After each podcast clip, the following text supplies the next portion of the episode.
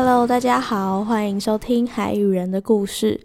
有肉眼看不见的细菌、细胞，也有比公车都大的鲨鱼、蓝鲸，在容纳各式生物的海洋世界里，有着许多谜题等着被解答。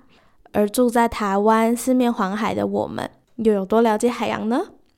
现在的海洋表面依旧美丽，但内在则面临着各式各样的问题。而有一群人爱着海洋，并看见了这些议题，所以。嗨，这里是海与人的故事，让我们一起听故事，了解他们眼中的海洋世界。我是主持人曼和，现在十七岁，高三，是一位没有经过体制内的学生。国小读的是实验小学，国中、高中都是团体自学。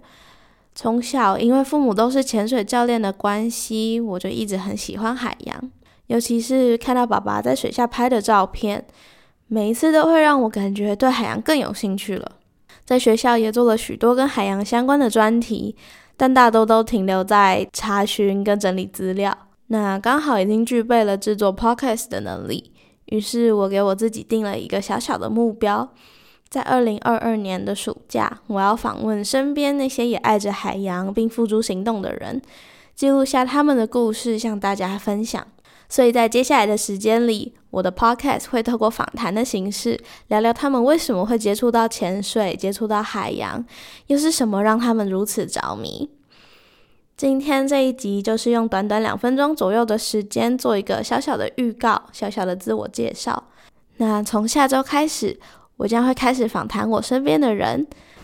那我们就下周见喽，拜拜。